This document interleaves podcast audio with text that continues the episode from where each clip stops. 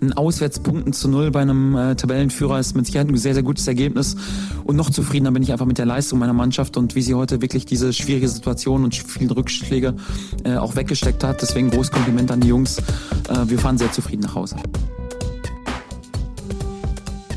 Triumphe, Höhepunkte, auch bittere Niederlagen, Kuriositäten wie den Pfostenbruch. Hallo, liebe Borussia-Fans, hier ist der Pfostenbruch, euer Gladbach-Podcast. Wir nehmen auf, fast unmittelbar nach dem 0 zu 0 am sechsten Spieltag beim SC Freiburg. Wir tun etwas, was wir eigentlich gar nicht tun wollen, nämlich direkt nach einem Spiel aufnehmen. Aber bei Sonntagabendspielen ist es immer schwierig, irgendwie dann in der neuen Woche unterzubringen. Ich denke, heute können wir es auch so gerade verantworten, hoffe ich. Ich bin Kevin und grüße Podcast-Partner Boris. Hi. Hi, Kevin. Ähm, guten Abend. Ja, um ehrlich zu sein, ich hatte dir im Vorfeld gesagt, ob das so eine gute Idee ist. Ich meine, die Sterne, die Konstellation war ja jetzt nicht ideal. Ne? Also ähm, letztes Spiel verloren, dann eben halt jetzt ausgerechnet auswärts in Freiburg und Tobi Stieler als Schiedsrichter. Also es gab eigentlich genügend Gründe, warum das unter Umständen ein sehr, sehr kritisch, also warum man auf jeden Fall noch mit viel Emotionen in diesen äh, Talk reingehen würde. Ähm, hat sich zum Glück jetzt nicht so bewahrheitet. Deshalb schön, dass wir jetzt schon sprechen. Ja, am Ende gab es natürlich ein paar äh, kritische Situationen und auch ein paar Situationen, die Tobi Stieler wieder in den Fokus gerückt haben. Aber trotzdem am Ende zählt natürlich im Ergebnis Sportfußball das nackte Resultat. Und da kommen wir ja mit einem 0 zu 0 in Freiburg ganz gut weg. Äh, lustige Anekdote übrigens. Es ist jetzt ja schon das dritte Spiel in Freiburg in Folge, was wir nicht verlieren. Mit diesem äh, Pokalspiel in Oberachern. Also eine sehr, sehr kuriose Statistik. Wenn wir jetzt irgendwann da sogar noch einen Sieg landen, dann glaube ich an, an, an alles. Aber auf jeden Fall mit dem 0 zu 0 sind wir am Ende, um da vielleicht mal mit so einem Fazit erstmal ähm, einzusteigen, doch dann auch gut bedient. Das ist dann, glaube ich, das gerechte Resultat, oder? Ja, also ich meine, äh, grundsätzlich ähm, man muss einfach mal sich vorstellen, was das jetzt für ein Spiel war. Ähm, Freiburg hätte ohne weiteres äh, Tabellenführer sein können nach diesem Spiel, wenn sie uns geschlagen hätten. Ähm, und äh, wir hätten auch mit einem Sieg in die, ähm, in die, in die vordere Gruppe äh, reinstoßen können. Also grundsätzlich äh, für beide Seiten ein sehr, sehr interessantes Spiel. Ähm, man muss auch sagen, dass ich glaube, das Spiel war von beiden Seiten von viel Respekt, äh, hat von viel Respekt gezeugt. Ähm, und es war grundsätzlich ein schönes 0-0. Es war jetzt ja kein uninteressantes, langweiliges 0-0, sondern es war vor allen Dingen taktisch sehr, sehr interessant. Und ich muss sagen, ich fand, äh, Daniel Farke hat hier äh, für seine Verhältnisse und auch für die Qualität, die er im Kader äh, an dem Tag jetzt hatte, ähm, ein, eine absolute Meisterleistung gebracht. Also ich fand es sehr, sehr interessant, wie er die Mannschaft aufgestellt hat und wie die Mannschaft aber auch das umgesetzt hat auf dem Platz. Ähm, und wie gesagt, man muss sich immer vorstellen, das ist eine brandgefährliche Freiburger Mannschaft, die auf jeden Fall Lust hatten, dieses Spiel zu gewinnen und die gefühlt äh, irgendwann um die 50. Minute herum schon fast richtig genervt waren vom Spiel der Borussia. Ähm, und äh, trotzdem hätten sie, hätten auch sie das Spiel gewinnen können aber wir hätten es genauso gewinnen können. Also es war so, dass beide Seiten, fand ich, sehr starke, gute Torchancen hatten, ähm, aber auch dem anderen Gegner viel Raum gelassen haben. Also dementsprechend äh, war das ein, ein spannendes Spiel. Schade 0-0, hätte auch 2-2 ausgehen können, äh, hätte man sich auch nicht beschweren können, aber grundsätzlich taktisch vor allen Dingen auch sehr, sehr interessant. Ja, und gerade die erste Halbzeit hatte ja auch dann ein paar Torszenen auf beiden Seiten zu bieten. Im zweiten Durchgang war es sicherlich noch ein bisschen ruhiger und hat sich dann noch mehr im Mittelfeld abgespielt. Taktisch aber tatsächlich, da würde ich die beipflichten, über 90 Minuten interessant. Und insofern sicherlich eine, eine ähm, sehr, sehr gute Leistung des Trainerteams, weil man ja extrem umstellen musste. Man hatte mit Itakura ähm, den Top-Innenverteidiger der bisherigen Saison zu ersetzen und mit Nico Elvedi seinen ebenso starken Nebenmann. Elvedi, da gab es ja zwischenzeitlich sogar noch Hoffnung, dass das jetzt vielleicht sogar schon wieder reichen würde für das Spiel. Hat dann nicht gereicht. Er war ja auch nicht im Kader. Itakura eben rot gesperrt. Und Toni Janschke fällt auch aus mit einer Bänderverletzung, ganz kurzfristig aus dem Training noch mitgenommen. Das heißt, jetzt äh, hätte Jordan Bayer tatsächlich definitiv von Anfang an gespielt, so kommt es manchmal. Aber Jordan Bayer ist in Burnley und Chris Kramer musste dann tatsächlich nach zwei Jahren erstmals wieder in die Innenverteidigung oder in der Innenverteidigung starten. Er hat es ja gegen Mainz dann nach der roten Karte im zweiten Durchgang schon sehr gut gemacht und ich würde sagen, um damit auch mal ähm, anzufangen und da direkt ein Lob zu verteilen, das hat er sehr, sehr gut gemacht. Also ich fand, man hat nicht gemerkt, dass diese Viererkette so noch gar nicht zusammengespielt hat und dann muss man ja so noch, sogar noch Julian Weigel erwähnen, der auch eine unheimlich strategische, wichtige Position hat, wo man auch nicht gemerkt hat, dass der zum ersten Mal jetzt über 90 Minuten das Borussia-Trikot trägt. Ja, total. Also ich fand halt, also wenn man sich mal grundsätzlich das vorher angeschaut hat und gedacht hat, so wow, ähm, wir hatten ja schon äh, gegen Mainz äh, den Kommentar gelassen, die langsamste Innenverteidigung der Bundesliga und jetzt äh, sind wir mit dieser, mit dieser Konstellation sogar an den Start gegangen äh, in einem Spiel gegen Freiburg, wo man weiß, dass die in der Regel immer über ihre Geschwindigkeit und auch Physis eben halt kommen können. So, dementsprechend äh, war das jetzt, glaube ich, nicht vorherzusehen, dass die beiden doch einen relativ guten, sauberen äh, Abend hatten. Aber das lag halt auch, fand ich, sehr stark darin, dass sie einfach auch unfassbar präzise diesen Plan von Farke übernommen haben, nämlich Ballbesitz. Ballbesitz über alles. Also lieber ähm, den Ball noch zwei, dreimal hinten rum zu spielen ähm, und wirklich sehr, sehr genau abzuwarten, bis man äh, nach vorne durchstößt.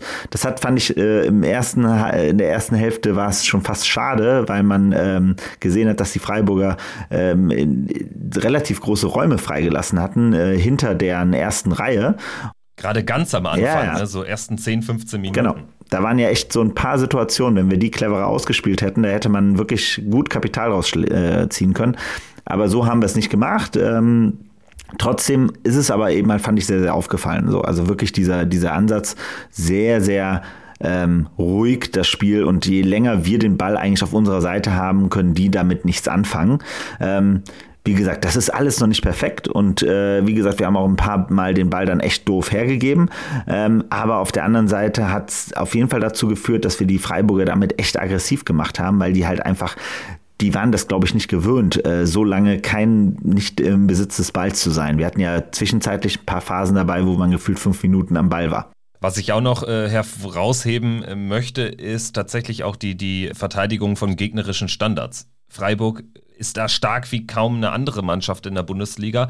Und wir waren da aber bis zur 94. Minute wirklich richtig, richtig gut dran, nah an den Leuten und haben tatsächlich da auch gar nicht erstmal so, so Ping-Pong-Situationen wirklich entstehen lassen. Also im Gegenteil, man hat da vieles direkt mit dem ersten Kontakt rausgeköpft. Das hat mir extrem gut gefallen, gerade weil, man kann es nicht oft genug betonen, wir jetzt eben mit einer ganz neu formierten Innenverteidigung da an den Start gegangen sind und dann mit Julian Weigel, der zum ersten Mal über 90 Minuten ähm, das äh, Borussia-Trikot getragen hat. Julian Weigel würde ich auch nochmal herausstellen man hat schon ganz klar gesehen, wo seine Stärken liegen. Also im, im Passspiel ähm, super. Ich fand auch teilweise, wenn er dann mal einen etwas schwächeren ersten Kontakt hatte oder wenn er nicht so gut ähm, angespielt worden ist, hat er dann aber auch kämpferisch viel reingelegt. Also ich kann mich jetzt an keine Szene erinnern, wo tatsächlich Julian Weigel, einmal war es ein bisschen kritisch, da ähm, konnte man es dann noch ausbügeln, aber ansonsten kann ich mich wirklich an keine Szene erinnern, wo Julian Weigel jetzt einen gegnerischen äh, Konter eingeleitet hat. Und das ist ja eigentlich immer so eine Schwäche von unseren Sechsern, gerade von dem Manu Kone, der natürlich stark am Ball ist, aber auch viel Risiko geht und bei Flo Neuhaus, äh, auf den trifft das Gleiche zu. Also bei Julian Weigel habe ich das gar nicht gesehen. Also ich fand, äh, Julian Weigel hat mich enorm an äh, Busquets von äh, Barca erinnert. In seiner Art, auch in seiner ganzen Spielanlage. Immer der Mann, der quasi da im Spielaufbau eigentlich gesucht wird, der Ruhe hat, äh, der auch im Notfall dann eben halt äh, wirklich weiß, wie er den Ball dann auch weiter unter Kontrolle bleibt, äh, behält und ähm, auch weiterspielen kann. Also das fand ich wirklich sehr, sehr angenehm. Ähm, und wie gesagt, ich war auch total begeistert von seiner Leistung. Ne? Also wenn man merkt, wie gesagt, es gibt, finde ich, weiterhin äh, ein paar Spieler, wo ich mir wünschen würde, dass wir äh, aktuell denen auch mal wieder die Chance geben könnten, dass sie mal ein Spiel draußen bleiben könnten. Also äh, wer, wer mir heute zum Beispiel nicht so gut gefallen hat, äh, war Joe Skelly wieder, ähm, weil er einfach, finde ich, äh, sehr, sehr lange braucht, immer um zu handeln. Also es gab einfach sehr viele Situationen, wo er zu lang gebraucht hat, um den Ball dann weiterzubringen oder zu schalten. Ähm, das das, das äh, stört mich manchmal an ihm, vor allen Dingen, wenn man eben halt den Unterschied dann sieht zu einem Benzibaini, der halt wirklich gefühlt schon, wenn er den Ball äh, bekommt, schon weiß, wo er ihn eigentlich hinhaben möchte im nächsten Schritt. Ähm, und da äh, verlieren wir manchmal einfach dann in solchen Situationen ein bisschen die Zeit. Ähm, und eben halt, wie gesagt, wir haben ja schon gesagt, also Jonas Hofmann ist aktuell noch nicht äh, so im Spiel drin, wie man sich das eigentlich wünscht. Ähm, und genauso eben halt auch ein Manu Kone würde man sich echt mal wünschen, dass der mal wieder ein Spiel auch draußen sein könnte ähm, und mal ein bisschen durchatmen könnte, weil ähm, der auch ab und zu einfach ein bisschen überspielt wirkt. Also bei Skelly würde ich sagen, da hat man einmal mehr dann aber schon gesehen, warum er den Vorzug vor Liner bekommt, weil er genau das macht. Er geht ja viel weniger ins Risiko, ist dementsprechend natürlich für dieses ballbesitzorientierte Spiel eigentlich wertvoller, weil Leiner natürlich äh, so eine, so eine positiv gemeinte Kampfsau irgendwie ist und dann natürlich auch viele Risikobälle vorne reinspielt, dadurch dann natürlich auch seine Seite frei wird. Defensiv würde ich nämlich sagen, hat Skelly jetzt gar nichts zugelassen, genau. oder fast nichts. Also da äh, waren beide Außen ziemlich dicht für die, für die Freiburger. Also hundertprozentig. Also ich, ja. ich, ich rede auch vor allen Dingen über diese Situation, dass wir einfach, wenn man in diesem Ballbesitzspiel ist, ähm, einfach dann ist es halt schade, wenn äh, wir da einfach zu oft den Ball dann halt einfach, also wenn über diese Staffetten eben halt der Ball dann an der einen Stelle eben halt sehr oft hakt. Ähm, das war, fand ich so, war mein Eindruck, den ich öfters bei Scully hatte. Und ich fand bei Scully eben halt auch in der Offensive, wenn er da mal gut freigespielt wurde, hat er in der Regel eben halt nicht die Flanke geschlagen, sondern dann nochmal gezögert, gezögert, gezögert und dann war in der Regel der, der Angriff auch schon, waren die gegnerischen Spieler wieder alles äh, positioniert und dann hatten wir einfach die Zeit verloren. Das waren einfach so ein paar Sachen, die mir bei Scully immer aufgefallen sind. Ähm, aber definitiv, wie gegen Bayern, wie auch gegen, äh, gegen Mainz ja auch grundsätzlich, ähm, defensiv ist er enorm stark und äh, macht schön die Räume dicht und verteidigt auch alles sehr, sehr gut weg. Gar keine Frage. Ja, definitiv. Also da Scully äh, kannst du ihn blind aufstellen. Ne? Das ist halt der Punkt. Seine Stärken liegen aber definitiv nicht im, im offensiven Spiel, wo du das gerade so beschreibst, dass natürlich die Freiburger dann häufig dann einfach so viel Zeit hatten, sich wieder zu formieren, sich zu sortieren, da fällt mir eigentlich im Prinzip die gesamte zweite Halbzeit ein. Also da gab es ja im Vergleich zur ersten Halbzeit, haben wir eben schon mal kurz angerissen, hast du ja auch gesagt, gerade am Anfang gab es ja ein paar Situationen, wo wir einfach äh, relativ einfach die, die erste Linie der Freiburger überspielen konnten und dann der Pass häufig nicht so richtig äh, sitzt, also vor allen Dingen so dieser vorletzte Pass, sehr, sehr häufig sehr ungenau. Da äh, nimmst du auch zu Recht, wie ich finde, Jonas Hofmann in die Pflicht den hat man dann, finde ich, gerade in der zweiten Halbzeit wieder angemerkt, dass es echt noch nicht seine Saison ist. Also zweimal muss er da für mich eher nach rechts äh, spielen, nach Ngumu, muss irgendwie anders aufdrehen, seine, seine Stärken ins Spiel bringen und verschleppt da dann tatsächlich oder vertändelt wirklich äh, aussichtsreiche Kontersituationen.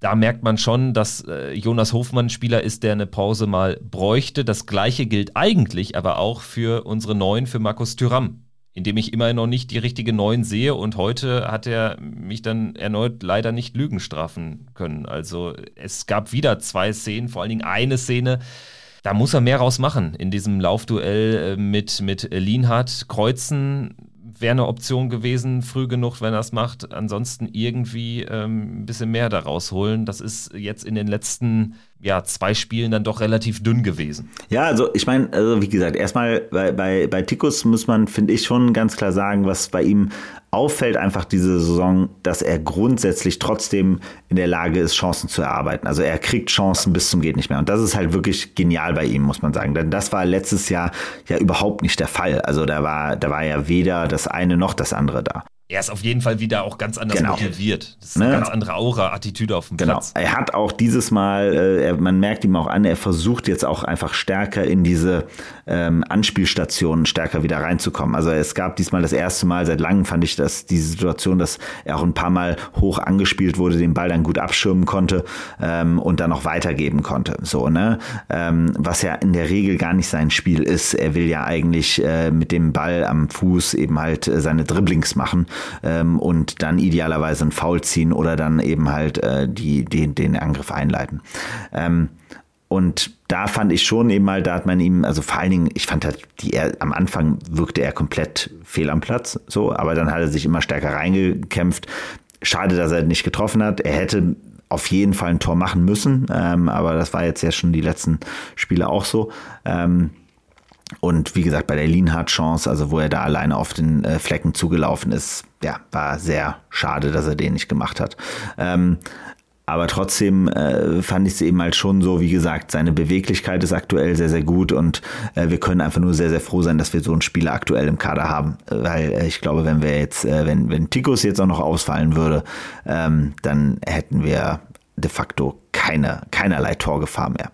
Weil, wie gesagt, wie du schon gesagt hast, ne, also wir haben noch maximal dann halt aktuell Lars Stindl, der jetzt heute wieder endlich dabei war, ähm, von vornherein, ähm, der auch ein starkes Spiel, fand ich, gemacht hat grundsätzlich, ähm, der halt einfach auch einer der ein, also ich glaube, der einzige Spieler ist, den wir aktuell haben, der ähm, aus der zweiten Reihe einfach mal den Ball draufschießt, ähm, weil, wie gesagt, Jonas Hofmann und auch Florian Neuhaus sind noch nicht in der Verfassung gewesen oder sind noch nicht in der Verfassung, das selber zu machen. Florian, Florian Neuhaus, jetzt haben wir den Namen schon zweimal fallen lassen. Jetzt müssen wir natürlich auch über diese Hiobsbotschaft sprechen. Er wird uns sehr, sehr lange fehlen. Das steht sicherlich fest. Dafür muss man kein Mediziner sein. Daniel Farke sagt, es sieht sehr stark nach einer Kreuzbandverletzung aus und hofft, dass sich das nicht bestätigt. Das hoffen wir natürlich auch.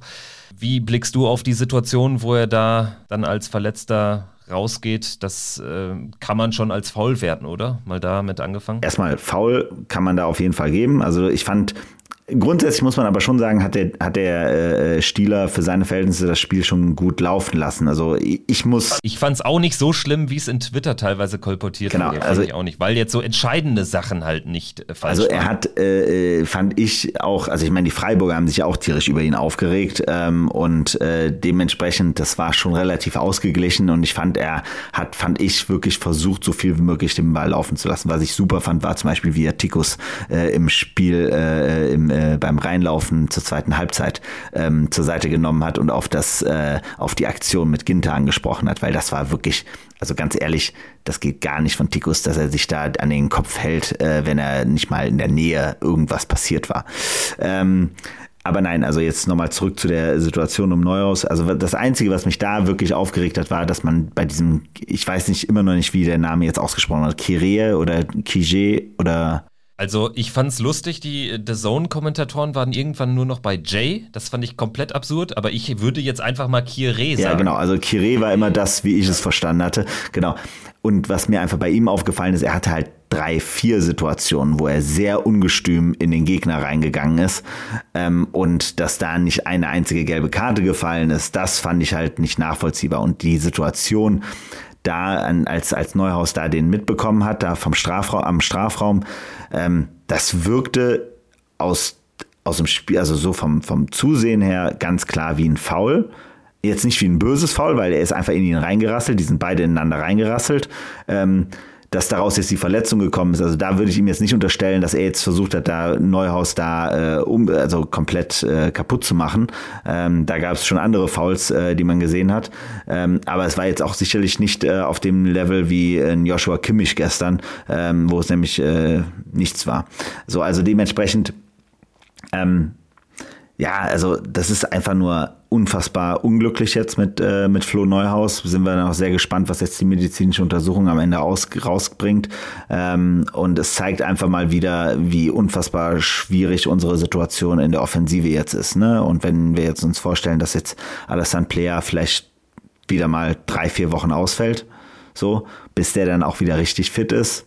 Ähm, und dann fällt uns ein Flo Neuhaus jetzt lange aus. Also das zeigt jetzt einfach, dass äh, ein Gumu ähm, und auch ein Borges Sanchez auf jeden Fall wahrscheinlich und ein Patrick Herrmann wahrscheinlich in den nächsten Wochen wieder viel Spielzeit bekommen, um es mal dezent auszudrücken. Und das ist nichts gegen die Jungs, aber keine gute Nachricht einfach. Und es unterstreicht aber nochmal, wie wichtig jetzt im Nachhinein tatsächlich auch der Transfer von Julian Weigel war, weil ansonsten sähe es da richtig schwierig aus. Du sprichst jetzt gerade die offensive Problematik an. Flo Neuhaus hat jetzt eher ungewollt sehr offensiv gespielt. Eigentlich sehen ihn ja fast alle eine Position weiter hinten. Dann betrifft es eben das zentrale Mittelfeld, wo man jetzt eben nur in Anführungsstrichen Weigel, Kramer und Kone hat. Jetzt in der aktuellen Lage, ganz aktuell auf dieses Spiel bezogen, war es ja insofern auch nochmal problematisch, als dass Chris Kramer eben keine Option im Mittelfeld war, sondern in der Innenverteidigung gespielt hat. Also man sieht ja, der Kader ist so dünn besetzt, dass einzelne langwierige Ausfälle, und da rede ich jetzt gar nicht über eine monatelange Ausfallzeit wie bei Neuhaus, sondern alleine schon hier die obligatorischen drei, vier Wochen bei Alassane Player oder auch bei Nico Elvedi jetzt, die führen dazu, dass im Prinzip die Auswirkungen im ganzen Kader sichtbar sind.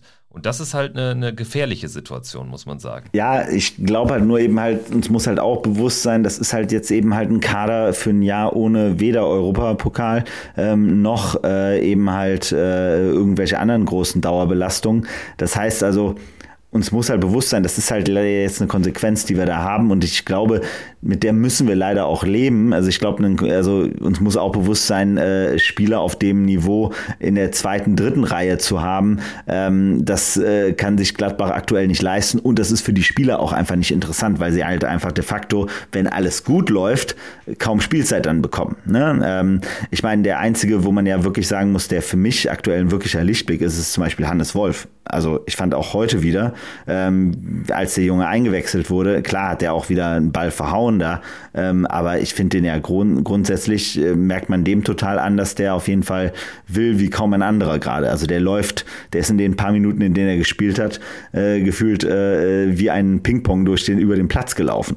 Interessant fand ich übrigens auch äh, die Ein- und Auswechslung von Ngumu. Dass er reinkam, war für mich dann logisch. Er ist dann nominell, glaube ich, der höchst angesehenste Offensiv-Einwechselspieler dann eben gewesen, den wir, den wir hatten. Dass er dann rausgenommen wird, fand ich schon etwas skurril. Interessant dann auch, dass selbst in dieser absoluten Notlage dann sogar Ivandro Borges Sanchez eher kommt als Patrick Herrmann. Das ist ja dann auch eine Erkenntnis von heute. Ja, total interessant. Also, äh, also erstmal das im Gumo-Ding. Also Früher hätte man daraus ja immer sofort abgelesen, dass Farke absolut nicht zufrieden war mit seiner Leistung. So, ähm, ich finde, das ist jetzt aber eben halt so etwas, was sich durch diese Fünfer-Auswechslungsregel eben halt komplett verändert hat, weil ein Trainer eben halt viel mehr Möglichkeiten hat, ähm, da anders zu reagieren. Ich fand nur eben halt, also wenn er ihn jetzt rausgenommen hätte und dafür eben halt jetzt in Anführungsstrichen so jemanden wie einen Toni Janschke gebracht hätte, dann hätte ich es total verstanden. Dass er ihn jetzt rausgenommen hat und stattdessen Borges Sanchez genommen hat, fand ich jetzt schon ein krasses Statement, weil also dass der Junge eben halt jetzt in so einem Spiel, was auf Messerschneide ist, äh, dann reingeschmissen wird. Der hat das super, also ich fand den wirklich klasse. Der hat ein paar Szenen richtig, richtig gut äh, äh reagiert. Man merkt einfach auch dieses, den Spielwitz an äh, und so weiter. Aber ich fand jetzt Ngumu jetzt auch nicht, also äh, schlecht. Man merkte, ich fand nur, Ngumu wirkte für mich sehr, ähm, der hatte, der, der hatte unfassbar viel Respekt so hat er irgendwie reagiert. Also der hat sich irgendwie nicht viel, das, was er gegen Mainz sehr stark gemacht hat, nämlich sich viel zu trauen und viel die La Seite entlang zu gehen, der hat dieses Mal eben halt, ich glaube, der hat das Briefing einfach, äh, dem hat, der hat das sehr viel Respekt reingebracht, dass er einfach versucht hat, den Ball immer unter Kontrolle zu behalten, ruhig zu sein und lieber einmal zurückzuspielen, als jetzt äh, vorne ähm, die, die Situation zu, äh, zu erzwingen. Ja, er war so ein bisschen handsam. Ja. Ne? Also sowohl offensiv, mir ist es einmal sogar defensiv aufgefallen, als der Ball zur Ecke rausging. Er hätte mit einem normal getimten Sprint den Ball auch noch klären können, macht das aber nicht. Ich glaube, weil er einfach auch unsicher, nervös war, das hast du ihm angemerkt. Trotzdem, man muss ihm auch zugutehalten, eigentlich muss er mindestens einmal in sehr aussichtsreicher Position eben angespielt ja. werden von Jonas Hofmann. Und dann bin ich auch mal gespannt, äh, wenn er da einen setzt, einen Nadelstich, ob ihn dann äh, Daniel Farke rausnimmt. Ne? Also ich würde es aber ähnlich konstatieren, das ist jetzt nichts, wo jetzt irgendwie Daniel Farke allzu sauer ist. Ich denke, der wird das auch auf Nachfragen entsprechend auch einordnen, einzuordnen wissen. Und ähm, Ivandro Borges Sanchez, auch dazu kann ich nur sagen, hat mich in den paar Minuten auf jeden Fall überzeugt, als dass er jetzt überhaupt nicht negativ aufgefallen ist. Im Gegenteil, hat da durchaus auch ja, gezeigt, was eine Hake ist in der einen oder anderen Situation, hat jetzt keinen, keinen unnötigen Ballverlust da drin gehabt und das ist ja das, was man dann auch erwarten kann. Und von daher ähm, bin ich mal gespannt, was wir von ihm noch sehen werden. Er wird sicherlich auf ein bisschen Spielzeit kommen, jetzt eben, weil die äh, Lage wirklich so ist. Und ich finde, jetzt dieses Spiel, dieses Ergebnis sagt ja unfassbar viel aus über das, was aktuell schon richtig gut läuft und das, wo Borussia einfach in dieser Saison zumindest jetzt erstmal in der Hinrunde Nachholbedarf haben wird. Und zwar die Torerzielung. Wir haben jetzt sieben Tore nach sechs Spielen. Fünf Gegentore sind ein herausragender Wert für eine Mannschaft, die zu den Schießbuden der Liga gezählt hat in den letzten beiden Jahren.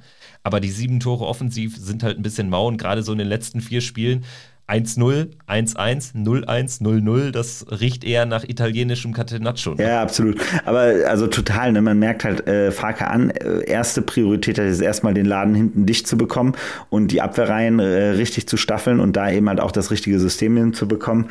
Ähm, und vorne hilft gerade noch so ein bisschen der liebe Gott.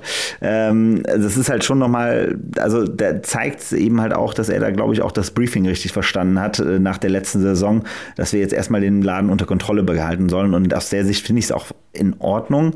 Ähm, aber also das einzige, das, die, das einzige Risiko, was ich gerade noch immer sehe, aber das ist vielleicht auch bei mir persönlich so ein bisschen so, ähm, was mir auf dem Platz jetzt in den letzten drei Spielen sehr stark aufgefallen ist, eben halt, also das, das Bayern-Spiel, da haben wir sicherlich den Kampf grundsätzlich angenommen.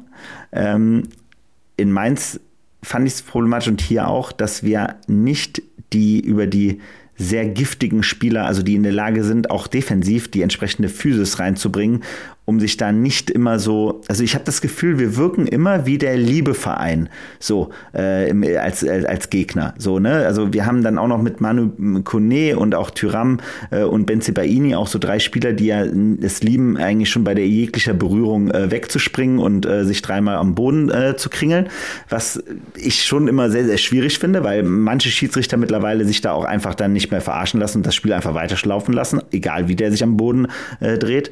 Aber auf der anderen Seite fehlt uns halt aktuell, finde ich schon sehr stark, ist, und das ist, geht auch von der Defensive aus, einfach jemand, der einfach mal erstmal dem Gegner auch ein bisschen mal auf die Füße haut, ähm, weil gefühlt werden nur wir kaputt getreten, unsere Spieler werden durch Verletzungen, also durch, durch äh, Fouls äh, ausgewechselt. Auf der gegnerischen Seite sehe ich das eben halt relativ wenig und ohne zu sagen wollen, dass ich jetzt will, dass wir jetzt den Gegner kaputt treten, aber ich finde halt schon, ähm, wie gesagt, vielleicht ist es auch eine persönliche Sache von mir, aber ich fand es immer schön, wenn man eben halt auch einem Effenberg und einem äh, Chaka immer angemerkt hat, wenn die auf dem Platz standen, dass die auch zur Not, wenn es eben halt, wenn der Gegner anfing, einen rumzuhauen, ähm, dann haben die auch einmal äh, zur, zur Seite gehauen und mal gezeigt, so nach dem Motto, wir lassen uns hier nicht verarschen. Und ich fand das heute gegen die Freiburger teilweise so, die sind mit einer enormen Giftigkeit irgendwann rangegangen und da wirkten wir wieder, fand ich auf jeden Fall für unsere Verhältnisse ein bisschen zu lieb. Und das ist so etwas, da sehe ich halt schon so eine gewisse Gefahr. Wenn wir dann mit unserem äh, Ballbesitzfußball, da kommen wir dann irgendwann, ähm, sterben wir dann halt in Schönheit. Und das sollten wir halt auf jeden Fall vermeiden, dass es so weit kommt. Das ist ja auch genau der Punkt, den wir im Prinzip nach Mainz ein bisschen gemacht haben, setzen wollten. Ne? Als ja irgendwie die allgemeine Stimmungslage auch relativ gut war. Es gab hinterher auch ein paar Stimmen, die gesagt haben, wir waren viel zu negativ. Da würde ich erstmal entgegentreten, dass wir zum Beispiel mit Fabian jemanden in der Runde hatten, der eine sehr konträre Meinung hatte. Dementsprechend ähm, ja auch das dann äh, ausgestrahlt hat, was den Podcast ausmachen soll, dass man hier auch verschiedene Meinungen ähm, rauslässt. Auf jeden Fall finde ich, ähm, hat sich das auch heute insofern gezeigt, als dass die Bundesliga Bundesliga ja immer mehr zu diesem hölzernen Treter, Pressing und Lang- und Hoch- und Weitfußball verkommt. Wenn man ehrlich ist, ohne da jetzt irgendwie detailliert äh, über jeden Verein nachzudenken, mehr als ein Drittel spielt ja so ein Fußball wie uns nicht mehr. Im Gegenteil. Die Vereine, die oben stehen, spielen anderen Fußball. Das hat sich über Jahre jetzt äh, ähm, bei den Mannschaften, die oben stehen, auch bis zur Perfektion entwickelt. Ich habe mir die letzten 15 Minuten von Union bei Köln äh, angeschaut. Das war wirklich Ergebnissicherung in Reinkultur.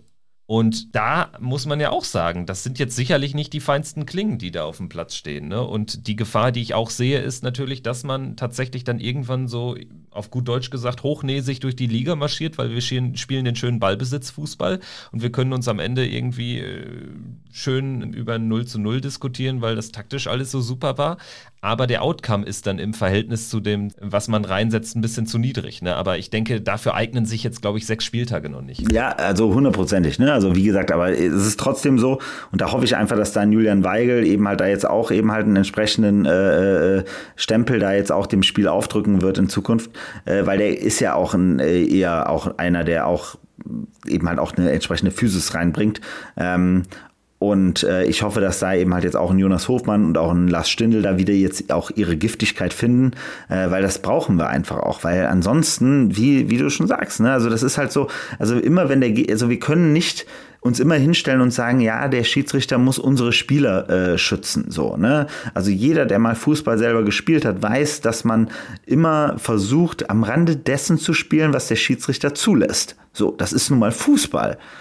So, das ist, das ist kein FIFA-Zocken äh, äh, auf der Playstation, äh, wo man weiß, wie der Schiedsrichter pfeift, sondern äh, das ist eben halt äh, von, von Spiel zu Spiel anders. Und da müssen wir auch in der Lage, so clever sein. Halt am Ende ist das auch ein Zeichen von Cleverness. Und das ist zum Beispiel das, was die Bayern eben halt, die spielen diesen Ballbesitzfußball mit allem drum und dran, aber die haben halt auch die Cleverness zu wissen, wie sie den Schiedsrichter so bespielen, dass sie auf, am Ende eben halt äh, auf der richtigen Seite rauskommen in der Regel. So, ne? Und da muss ich ich sagen.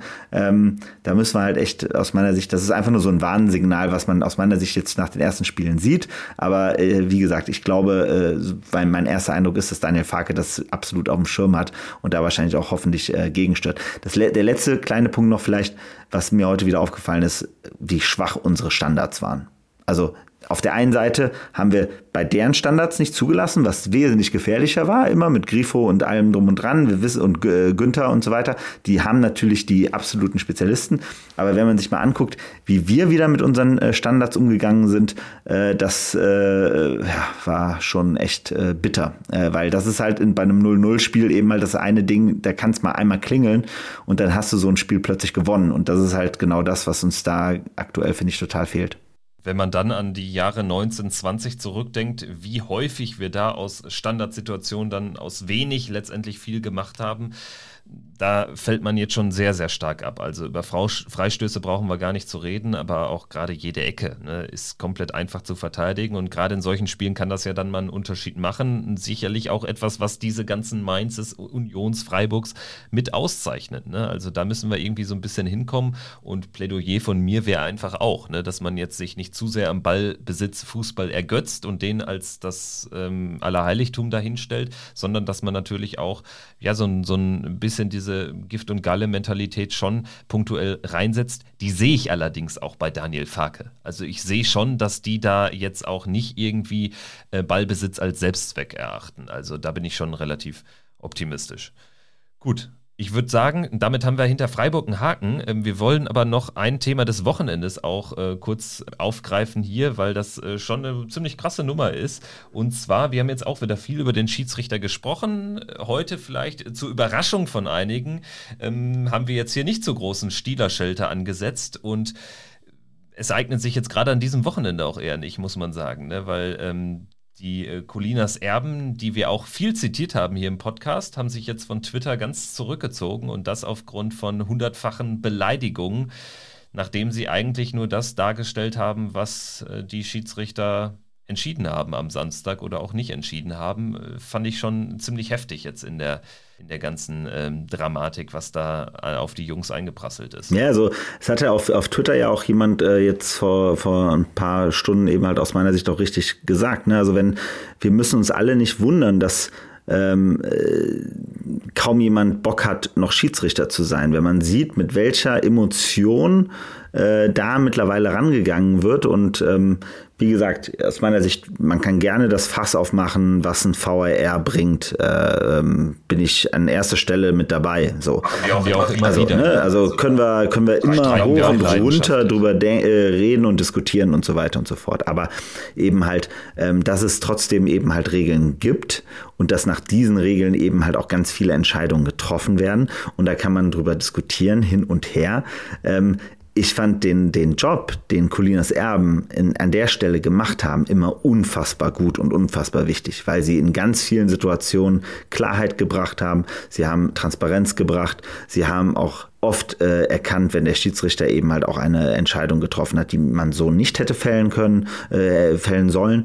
Und an der Stelle muss ich wirklich sagen, ist es weiter wieder ein, ein trauriger Beweis dafür, dass das soziale, äh, die, die soziale Kultur ähm, in diesen, auf diesen Plattformen einfach immer toxischer wird. Ähm, ich muss da selber, mich da selber, glaube ich, manchmal auch an die eigene Nase fassen, weil man einfach auch schnell in der Emotion eines Spiels eben halt dahin, da, dazu führt.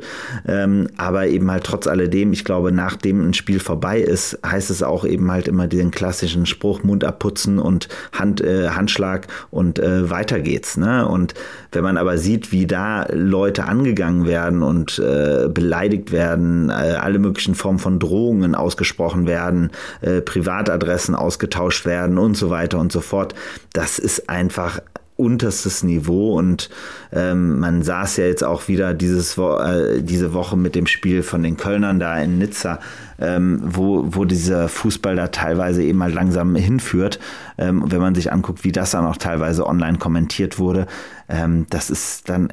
Und am Ende bleiben halt die Fakten immer auf der Strecke. Ja. Es wird überdramatisiert und in dem Fall ja jetzt auch, wie ich finde, so ein klassisches Problem von Don't Shoot the Messenger. Ja, ne? absolut. Also, Colinas Erben haben für mich nie den Eindruck gemacht als diejenigen, die sich dahingestellt haben und den Auftrag hatten oder sich gegeben haben, die Schiedsrichterei zu kritisieren. Es ging ja immer ums Erklären. Und da fand ich auch die Beiträge sehr sinnvoll, in denen sie mich inhaltlich ja gar nicht abgeholt haben. Ich fand es im Gegensatz bei den wildesten Situationen immer dann besonders spannend, deren Tweets und deren Kolumne auch bei, bei uns bei NTV äh, zu lesen, wenn so eine Situation am Wochenende war, wo im Prinzip 99 Prozent der gesagt haben, hier, das ist doch kein Fußball mehr, die Entscheidung, das kann doch nicht sein.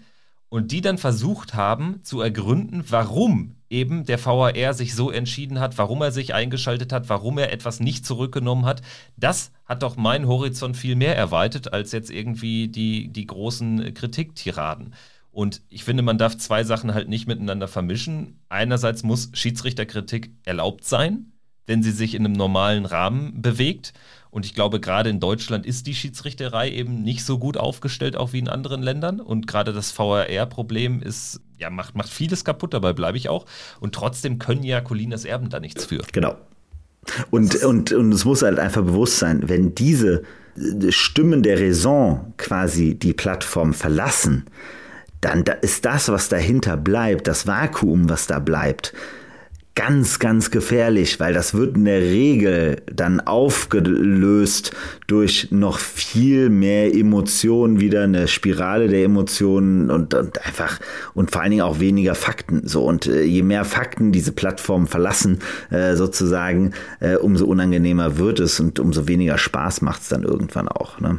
Dann lass uns jetzt bei den Fakten bleiben. War uns jetzt auch nochmal wichtig, hier so ein Borussia-fernes Thema dann auch mal aufzumachen. Machen wir ja gar nicht so häufig, aber in diesem Fall ähm, war uns das jetzt einfach nochmal ein Anliegen. Jetzt bleiben wir bei den Fakten und die Fakten lauten, Marco Rose ist zurück in der Bundesliga und ist in Leipzig, dort, wo er letztendlich hingehört eigentlich. Ne? Also das hat sich ja angebahnt seit seiner Entlassung in Dortmund, dass Rose irgendwann in Leipzig aufschlagen würde. Jetzt ist es soweit und er hat direkt seine alte Borussia mit 3 zu 0 geschlagen und trifft jetzt auf die große Borussia. Dazwischen liegt aber noch ein Spiel in Madrid im Bernabeu. Da hoffe ich natürlich auf eine saftige Abreibung.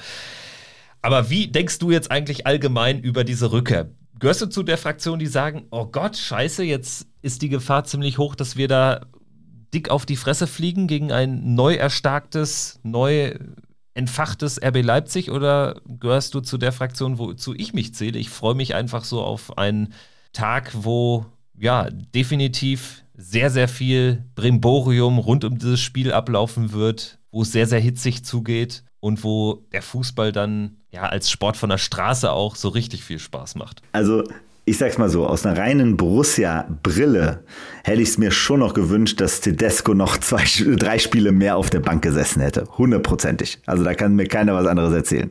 Weil äh, das der Faktor Trainer-Effekt, äh, äh wie man ihn jetzt gerade jetzt gegen Dortmund gesehen hat, ähm, der, der ist immer etwas Unangenehmes. Das macht es eben halt etwas schwerer herauszufinden, wie die Mannschaft wirklich tickt äh, zu dem Zeitpunkt und so weiter und so fort.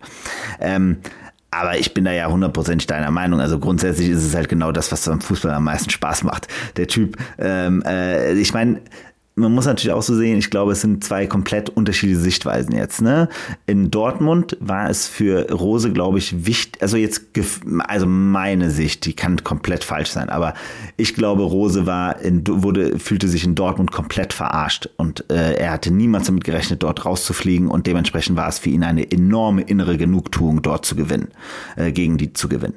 So, ähm, auch wenn da immer noch der Julian, der Marco und äh, der, ähm, äh, keine Ahnung, wer sonst da noch so ähm, in der Startelf spielt. genau.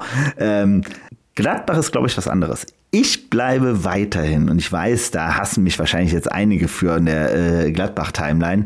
Ähm, ich bin weiterhin der Meinung, dass grundsätzlich Marco Rose damals enorm äh, äh, gerne bei Gladbach war. So, und dass er, er eigentlich äh, eine, eine wirkliche Zukunft in Gladbach für sich selber versprochen hat und es für ihn eine absolute Herzensentscheidung war, zu einem Traditionsverein zu gehen. So, und weg aus diesem Red Bull-Kosmos. Ich glaube nicht, dass der sich damals gedacht hätte, ah cool, jetzt mache ich zwei Jahre bei Gladbach und dann bin ich weg und dann gehe ich zum nächsten großen Verein und dann äh, lande ich irgendwann wieder bei Red Bull. So, ich, das kann ich mir am besten Willen bei ihm nicht vorstellen. So, ähm, ich glaube, die Situation, die entstanden ist, hat ihn dazu geführt, dass es de facto jetzt die einzige Option war, die er noch hatte und die für ihn aber eine sehr, sehr also er war ja jetzt einfach durch die Dortmund-Sache schon fast verbrannt. So. Und da war Leipzig eine logische Folge. Ich glaube, er kommt da in ein sehr angenehmes für ihn Umfeld. Er wohnt da. Er wohnt da, genau. Die private Situation ist für ihn ideal. Ähm, äh, er, er, fühlt sich da heimisch, auch wenn er sich, glaube ich, gewünscht hätte, dass er es bei den großen Traditions, äh, Traditionsvereinen gepackt hätte. So. Ähm, jetzt ist er aber da. Er spielt gegen uns. Ähm, für uns wird es ein tolles Spiel werden, weil wir unseren ganzen rose Hass äh, rauslassen können. Das Stadion wird, glaube ich, äh, ein absoluter Teufels, äh, also ein richtiger äh, Hexenkessel werden. Und ich hoffe einfach nur, dass dieser äh, Borussia Park vom ersten Moment an äh, den Leipzigern so die Hölle heiß macht, diesem Red Bull-Konstrukt, diesem Plastikverein äh, wirklich die Hölle heiß macht. Einfach nur, das würde ich mir sehr, sehr wünschen. Es wird aber ein unfassbar schwieriges Spiel für uns werden. Ähm, aber auf der anderen Seite wird es eben halt so ein total, aus meiner Sicht wird es ein totales 50-50-Spiel, weil das kann in jede Richtung richtig bitter werden. Die können uns richtig abziehen, aber es kann genauso gut sein, dass wir denen richtig den Marsch blasen äh, und denen ihre Red Bull-Dosen in ihre, äh, in ihre Hälse reindrücken. Also ich habe ehrlich gesagt kein Gefühl in keine Richtung. Ja, ja. Also kann so oder so. Wir können da abgeschossen werden. Also die Gefahr gibt es immer gegen eine Mannschaft wie, wie RB Leipzig wenn die schnell ein, zwei Dinge machen, dann kann das böse enden. Wenn das Spiel aber halbwegs normal läuft, bin ich echt gar nicht so unoptimistisch. Weil Leipzig hat dieses enorm schwierige Spiel in Madrid. Das ist, glaube ich, gar nicht mal zu unterschätzen. Am Mittwochabend ja auch erst. Das heißt, die Trainingswoche ist stark aufgesplittet und man kann zumindest hoffen, dass Leipzig da jetzt nicht irgendwie sich den nächsten Euphorie-Boost holt. Wenn die jetzt natürlich in Madrid gewinnen oder so, dann haben sie natürlich auch äh, so, so einen richtig schönen Lauf, in den sie reinrutschen können. Die Geschichte mit Rose würde ich schon noch erwähnen wollen, dass natürlich die letzten Monate einfach der Kasus Knaxus sind. Bis zu diesen Dortmund-Gerüchten war ja, obwohl die Hinrunde 2020, 2021 ja auch schon nicht gut war in der Liga, war ja trotzdem die Stimmung bombastisch. Max Eberl verlängert Ende 20 seinen Vertrag bis 2026. Borussia ist eingezogen ins Champions League Achtelfinale. Wir haben, wir haben gegen Schachtor Donetsk 10 zu 0 gewonnen nach zwei, Spielen, zwei Spielen. Grüße nach Leipzig. Grüße nach Leipzig, ganz genau.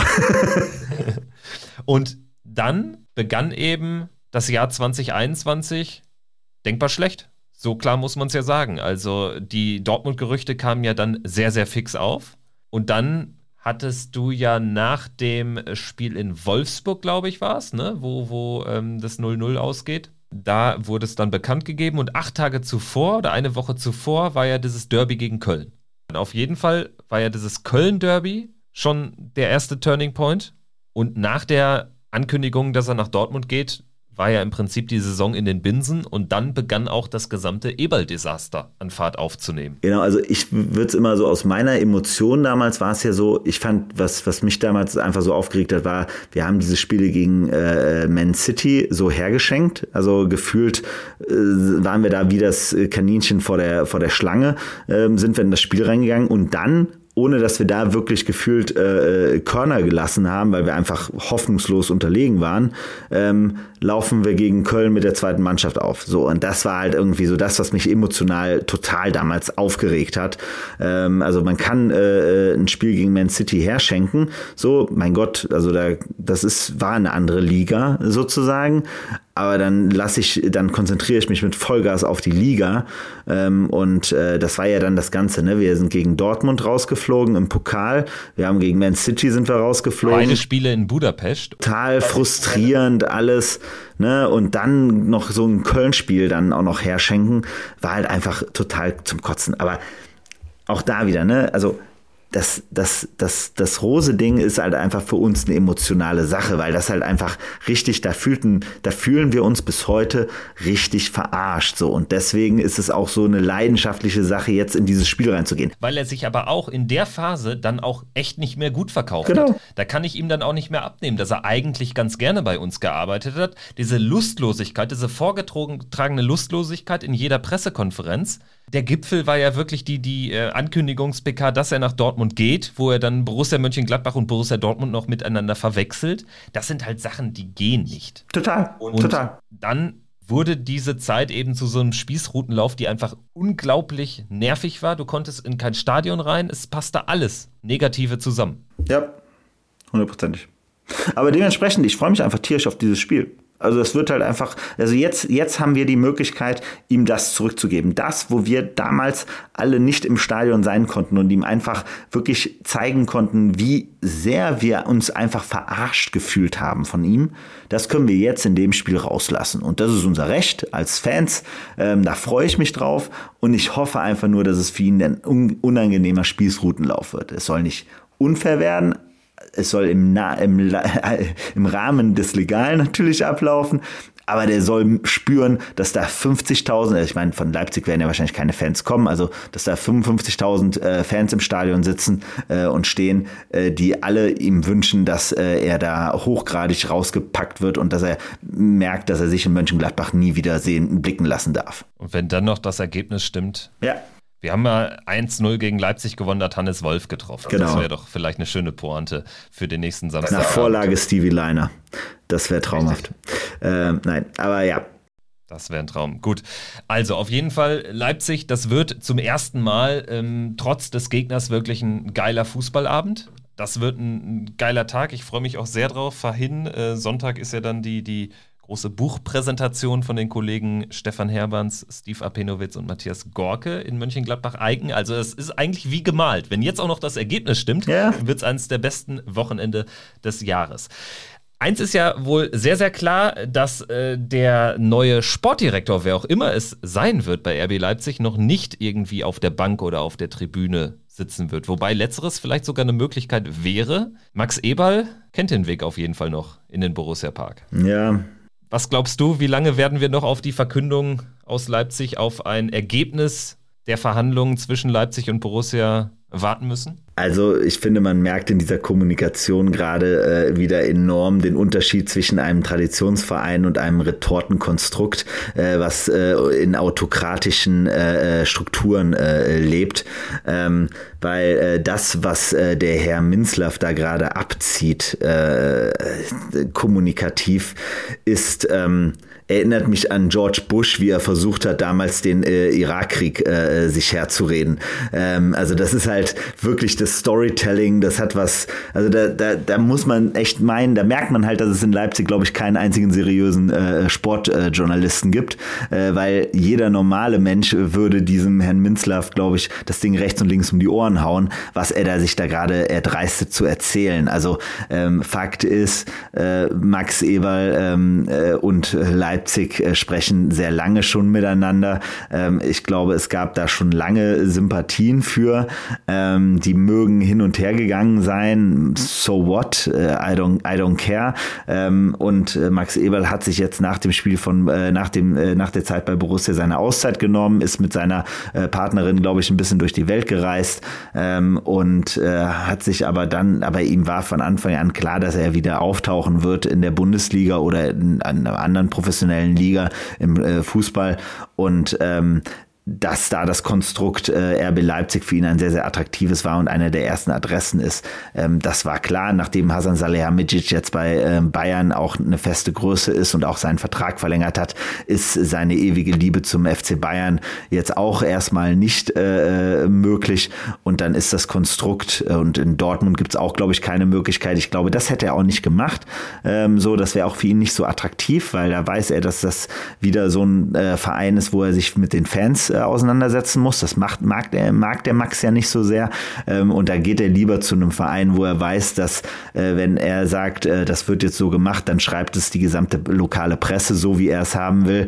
Ähm, und in dem Verein gibt es, ich glaube, wie viel? 40 äh, zahlende Mitglieder. Weniger, ähm, die, Oder noch weniger, äh, die ihm da gefährlich werden können, äh, wenn es um irgendwelche Entscheidungen geht. Die können auch in rosa ähm, äh, Trikots äh, auflaufen und es interessiert bei Red Bull äh, keine Sau. Ähm, und dementsprechend ja, mein Gott, es, es interessiert mich, um ehrlich zu sein, nicht mehr. Die, das Kapitel Borussia Mönchengladbach ist abgeschlossen. Max Ebel hat eine äh, unfassbare Leistung gebracht, äh, diesen Verein hochzubringen ähm, und aus der Scheiße zu bringen. Ähm, er hat uns äh, Strukturen geschaffen im sportlichen Bereich, die äh, sind fantastisch, von denen zehren wir bis heute. Ähm, er hat aber eben halt auch äh, auf den letzten Metern eben halt dazu geführt, dass wir wirklich jetzt erstmal in einer harten Restrukturierung drin sind ähm, und da damit müssen wir als Verein uns jetzt am meisten auseinandersetzen und wie gesagt, mir ist es vollkommen egal, bei welchem Verein er da am Ende landet. Dass es bei Red Bull Leipzig ist, ist aus meiner Sicht äh, offenkundig. Und wenn er da mit Marco Rose jetzt äh, äh, endlich äh, seine kongeniale Partnerschaft finden kann, so be it.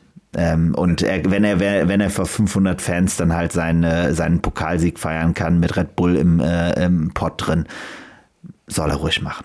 Ja, sehe ich auch so, habe mich auch äh, voll damit abgefunden. Das geht sicherlich auch vielen Gladbacher Fans so, aber natürlich emotionalisiert dieses Thema unheimlich. Ne? Und alle Leute, die sagen, ja, ist mir egal, äh, geiern trotzdem auf dieses Thema drauf. Ne? Da würde ich uns dazu zählen. Und äh, es ist ja auch einfach unglaublich spannend. Es ist im Prinzip alles eine ganz große Telenovela, so ein bisschen. Ne? Also gerade wenn man sich die Kommunikation von äh, Minzlaff auch inhaltlich mal genau anschaut, im Prinzip beginnt ja alles, dieser, dieser Leipziger Handlungsstrang in dieser großen Saga beginnt ja im April 2021, als letztendlich Markus Krösche, damals ja noch äh, der Sportdirektor in Leipzig, sagt, er geht zu Frankfurt. Und jetzt in diesen 17 Monaten hat es Oliver Minzlaff tatsächlich fertiggebracht, keinen neuen Sportdirektor zu besetzen, sondern die Medien, die Leipziger Fans, von denen es nicht so viele gibt, immer wieder hinzuhalten. Das ist ja schon wirklich bemerkenswert. Und ähm, es fängt ja im Prinzip alles damit an, dass er damals im April 2021 nach Krösches Abschied sagt, ja, man habe einen klaren Plan, was eine Nachfolgerregelung betrifft und man habe auch jemanden im Visier. Wer derjenige ist, den man da im Visier hatte, ist bis heute jetzt unklar. Das hat aber wohl zu nichts geführt. Und so geht dann die gesamte Geschichte im Prinzip weiter und zieht sich dann auch in die neue Saison, in die Saison 21-22 hinein. Und im äh, Dezember 2021 gibt es eine ganz interessante Entwicklung, weil Leipzig entlässt Jesse Marsch als Trainer und holt Domenico Tedesco. Und in der ähm, rund um diese Vorstellung des neuen Trainers von Tedesco, der jetzt mittlerweile der alte Trainer ist, ihr wisst es, sagt Minzlaff, dass er sich mit dem neuen Sportdirektor schon darüber ausgetauscht habe, über die Personalie Tedesco. Und Minzlaff verkündet eben auch, man habe einen neuen Sportdirektor gefunden. Es handelt sich aber um einen Mann, der noch bei einem anderen Verein gebunden ist. Und deshalb wird kein Name genannt. Bis heute ist völlig unklar, wer dieserjenige gewesen sein soll. Und dann kommen wir ja auch schon in den Januar 22 rein, wo Max Eberl dann sagt, ich kann das nicht mehr bei Borussia Mönchengladbach. Und jetzt haben wir heute natürlich die Entwicklung, dass wieder neue Statements von Minzlaff umhergeistern, wo er sagt, er hat im Mai 2022 erstmals mit Eberl Kontakt aufgenommen, sich dann sofort eine Absage eingehandelt, er sei dann aber am Ball geblieben. Wiederum andere Journalisten haben sich jetzt auch geäußert, zwei, drei Wochen nach Eberls Abschied, aus Krankheitsgründen, die er angegeben hat, habe sich Minzlaff schon nach Eberl umgesehen, umgehört und ihn kontaktiert. Und wenn man jetzt aber weiß, hier im Dezember 2021 hat Minzlaff schon den neuen Sportdirektor dann aber wirklich eigentlich feststehend, er nennt nur noch keinen Namen, weil derjenige noch woanders gebunden ist, finde ich das Ganze schon interessant und es wirft definitiv noch mehr Fragen auf. Und wir wissen ja alle, dass äh, ähm, Eberl selber gesagt hat, dass er Ende des Jahres 21 auch schon um äh, Entlassung aus seinem Vertrag Oktober. gebeten hat. Oktober.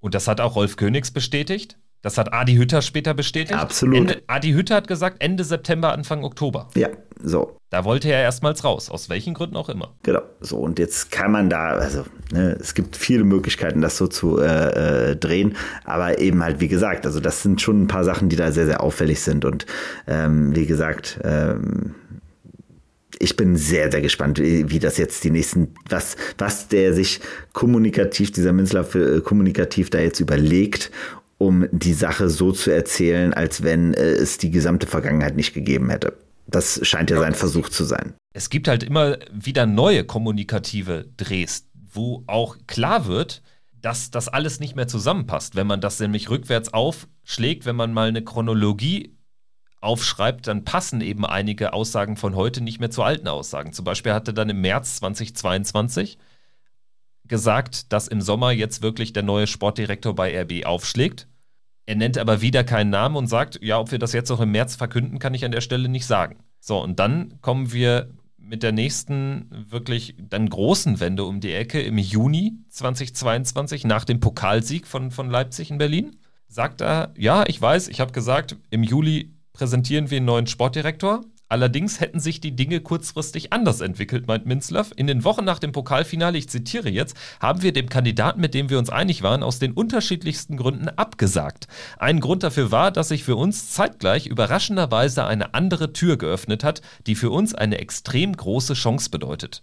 Allerdings werden wir diesen besagten Sportdirektor leider noch nicht im Juli präsentieren können, sondern aus nachvollziehbaren Gründen erst nach dem Ende der aktuellen Transferperiode. Das hat er in einem verschriftlichten Interview auf der RB Leipzig Homepage im Juni 2022 bekannt gegeben. Und im Nachhinein passt das ja alles nicht mehr. Also nach dem Pokalfinale hätte sich kurzfristig die andere Tür geöffnet. Passt ja nicht zu dem, dass er im Mai schon bei Ebal angefragt hat. Und es passt eben nicht zu dem, dass man ja schon seit Dezember 2021 kommuniziert hat. Wir haben einen, nur wir können den noch nicht bekannt geben. Das ist ich bleibe dabei, das ist alles, äh, äh, also ich, ich glaube halt, äh, man merkt Herrn Minzlaff an, dass er wahrscheinlich eher ein äh, Marketingmensch bei Red Bull hätte sein sollen, äh, als äh, ähm, äh, Vertreter für so einen Verein, äh, wo eben halt Kommunikation eben halt äh, schon äh, eine etwas größere Aufgabe ist, weil wie gesagt, das passt nicht. Und das geht aber halt nur, wenn man in einem Kosmos lebt, wo man äh, um Leuten, von Leuten umgeben ist, äh, denen man anscheinend alles Mögliche erzählen kann. Ähm, und es kein großes Hin und Her geben kann hinsichtlich der Kommunikation keine Nachfragen, kein gar nichts. Ja. Das ist wirklich spannend und tatsächlich ist es ja auch so, man muss sich sehr viel Mühe geben, um das Ganze überhaupt mal zu durchsteigen und ansonsten wird man wahrscheinlich immer wieder aufs Neue die Aussagen von Minzlaff glauben. Genau, aber man muss natürlich schon sagen, man hat jetzt schon in den letzten Tagen sehr viel Kritik äh, an Minzlaff mitbekommen. Ne? Also der Kicker hat es sehr deutlich gemacht, äh, was für Kicker-Verhältnisse er sonst, also es äh, gibt es ja nicht immer so oft in der Form, äh, das haben sie schon sehr deutlich gemacht und es gab, glaube ich, noch ein, zwei andere Kolumnen, die ihn als ganz klares Problem dargestellt haben. Und ich glaube, der Mann ist froh, wenn, äh, wenn dann Max Eberl da ist und sich darum kümmern kann. Und wie gesagt, Max Eberl wird froh sein, weil er sich nicht mehr mit äh, den Meinungen der, wie hießen sie noch? Dumpfbacken. Dumpfbacken oder Dumpfpfeifen. Dumpfbacken waren es. Dumpfbacken äh, auseinandersetzen muss. Weil ich glaube, also ich glaube, äh, Twitter, Twitter Leipzig, äh, das sind wahrscheinlich irgendwelche russischen Red Bull-Bots, äh, die da, äh, glaube ich, aktiv sind. Und, und Guido Schäfer, mit dem kam ich ja jetzt auch in Kontakt per Twitter. Das mit dem wirst du doch jetzt im nächsten Bier trinken gehen. Ja, ich, ich warte noch auf Antwort. Natürlich mit Guido Schäfer und Marco Rose. Die große Aussprache. Das wäre toll. Naja, wir kommen ins Plaudern. Ich würde sagen, das war der Pfostenbruch nach dem 0 zu 0 beim SC Freiburg. Und nächste Woche wird es ihr natürlich wieder ganz heiß hergehen. Dann ist Fabian auch wieder dabei und wir sprechen hoffentlich über über einen Erfolg gegen RB Leipzig und Marco Rose. Also bis dahin, macht's gut. Ciao. Also, ciao. Triumphe, Höhepunkte, auch bittere Niederlagen, Kuriositäten wie den Pfostenbruch.